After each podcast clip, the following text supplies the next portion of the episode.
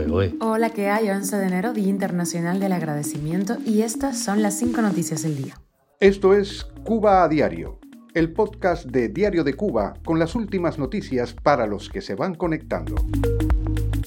El Banco Metropolitano en Cuba restringe a los clientes el uso de su dinero.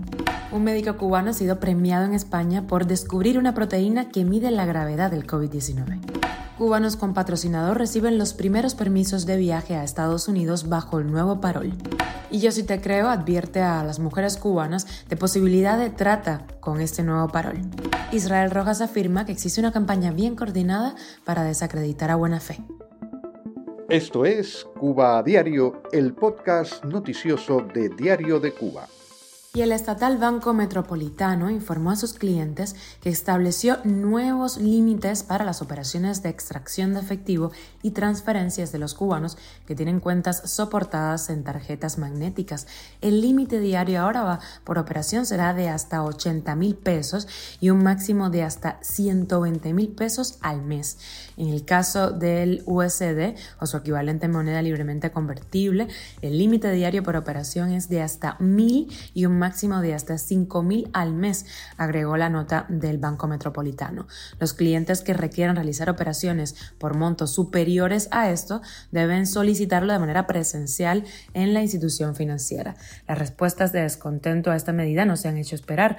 Algunos cuestionan la legalidad de la misma, otros se quejan de solo poder usar su tarjeta MLC cuatro veces al día cuando se sabe que en una misma tienda no se encuentran todos los productos. También hablan de posibles colas en la institución en el caso de tener que ir a sacar un monto superior de lo que ahora se admite.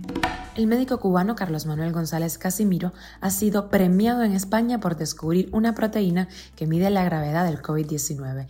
Él se graduó en la Universidad de Ciencias Médicas de La Habana y fue reconocido por el Instituto de Biología y Genética Molecular de la Universidad de Valladolid, en España, que cada año distingue los mejores trabajos de estudiantes predoctorales en donde ellos deben ser los investigadores principales.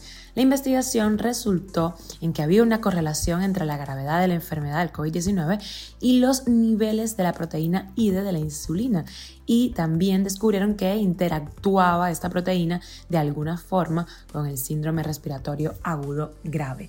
En un estudio más profundo se podría llegar incluso a utilizar como objetivo terapéutico para tratar no solo esta infección viral, sino también cualquier otra en la que pudiera estar implicada. Cuba a diario. Y ya es un hecho, el Servicio de Ciudadanía e Inmigración de los Estados Unidos comenzó a otorgar los primeros permisos de viaje para que ingresen a territorio estadounidense los beneficiarios cubanos del nuevo programa de Parol que puso en práctica la Casa Blanca desde el pasado 6 de enero. De acuerdo con una entrevista realizada por el periodista Mario Pentón, los cubanos que han obtenido un patrocinador y han completado la solicitud en línea del formulario I314A desde el primer día ya han podido avanzar rápidamente en el proceso.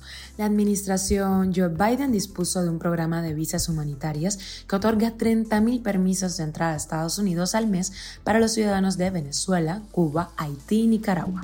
Y con todo este fervor de los patrocinadores pueden darse casos de trata de mujeres, alertó la plataforma Yo sí te creo en su eh, perfil de Twitter, en donde publicaron que una mujer cubana había recibido ofertas de patrocinio un desconocido desde perfiles raros. Desde la organización dan un teléfono en caso de que la persona que te patrocine te quite tu documento de identidad, tu pasaporte o exija trabajos o actos sexuales en retribución. El teléfono es 1888 373-7888. Cuba a diario. Y el cantante cubano Israel Rojas, líder del dúo Buena Fe, dijo en una entrevista que existe una campaña bien coordinada para desacreditarlos y para que su música no se escuche.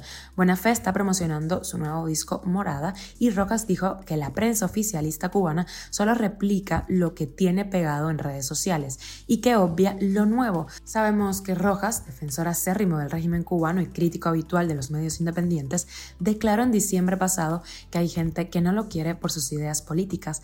La diosa respondió a estas declaraciones diciendo que esas son las consecuencias de sus actos. Como a ella no no la dejan presentarse en Cuba por las suyas, que cada cual apechuga.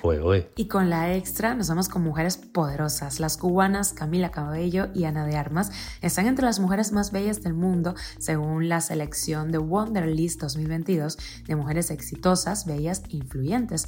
Camila y Ana se quedan en los lugares 6 y 7 respectivamente de una lista de 20 que incluyen a poderosas mujeres como Catherine Lanford, Scarlett Johansson, Gal Gadot y Emilia Clarke. Esto es Cuba a Diario, el podcast noticioso de Diario de Cuba, dirigido por Wendy Lascano y producido por Raiza Fernández. Y bueno, hoy en el Día del Agradecimiento, que más que agradecerles que nos sintonicen, que se informen aquí en Cuba Diario, para nosotros es un placer estar cada día con ustedes, de lunes a viernes en Spotify, Apple Podcast y Google Podcast, Telegram y síguenos en redes sociales.